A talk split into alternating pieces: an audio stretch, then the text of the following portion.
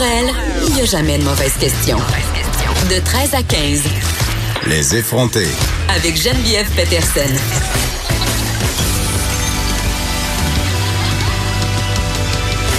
Cube Radio.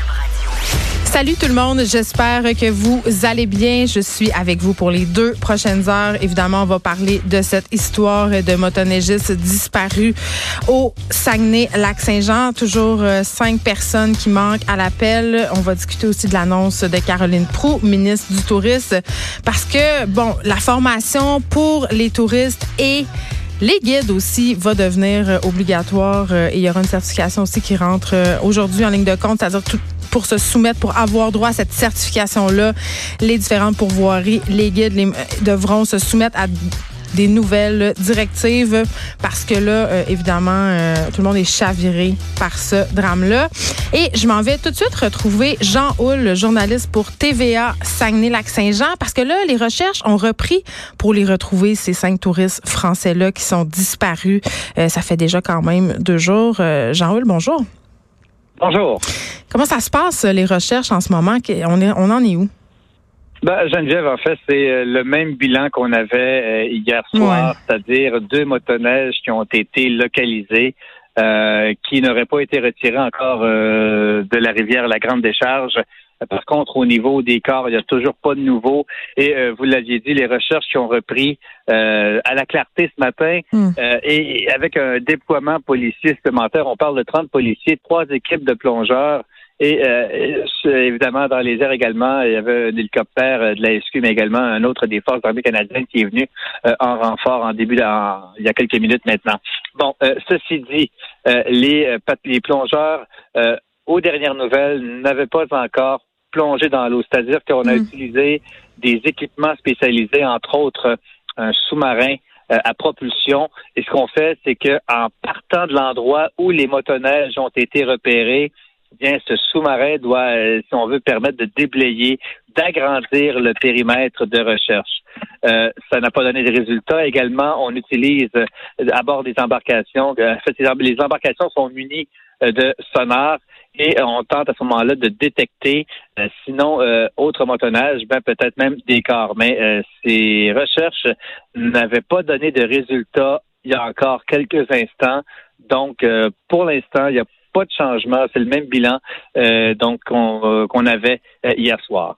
Et évidemment, l'espoir de retrouver les cinq motoneigistes disparus s'amenuise plus le temps passe avec le froid. On s'imagine, hier, on discutait, on se disait peut-être qu'ils ont trouvé refuge dans des îles environnantes, pardon, mais évidemment, cette hypothèse-là est de moins en moins plausible.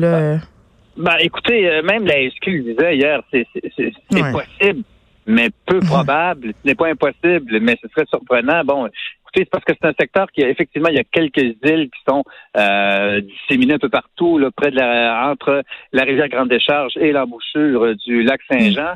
Euh, sauf que, imaginez-vous, lorsque votre motoneige tombe à l'eau, que vous êtes à l'eau, ou vous réussissez quand même malgré tout à, demeurer euh, sur la glace, eh bien, il faut quand même se rendre à cet endroit-là. Il y a un endroit où il y a énormément de courants d'eau. On voit beaucoup d'eau libre, d'eau vive. Donc, ce serait surprenant qu'on puisse franchir encore une fois de l'eau pour se rendre à une île. Donc, c'est ben euh, par acquis de conscience, euh, les motoneigistes de la SQ et les hélicoptères euh, qui ont été utilisés, évidemment, ont survolé le secteur pour être certain d'éliminer toute possibilité. Hmm. Mais effectivement, il y a un autre indice qui ne ment pas, Geneviève, c'est que les trois survivants ou les trois Français qui n'ont pas été impliqués dans la chute, qui n'ont pas sombré, ben, ont déjà quitté le lac Saint-Jean vont quitter le Québec ce soir même pour retourner en France. Donc, euh, c'est un indice. On n'attend pas nécessairement de survivants là, de cette tragédie euh, qui est survenue euh, mardi soir. Puis écoute, Jean, moi je viens de par là et je le connais bien ce coin-là et c'est vrai qu'il y a du courant, c'est pratiquement impossible. Surtout quand on tombe à l'eau avec un habit de motoneige, on porte un casque,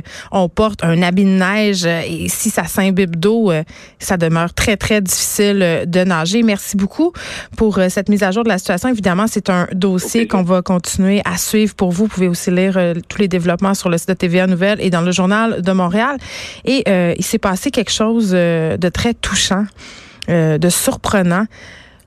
Il y a un des fils, en fait, le fils d'un des disparus de la tragédie, qui est un biathlète. Son nom, c'est Fabien Claude. Et malgré ce qui s'est passé aujourd'hui, il a récolté son premier podium en carrière à la Coupe du Monde. Et ce, malgré tout ce qui s'était passé. Et d'ailleurs, il a dédié sa performance à son père. Il lui a rendu un vibrant hommage. Pour vrai, là, très, très, très touchant. Donc, il s'est passé ça aussi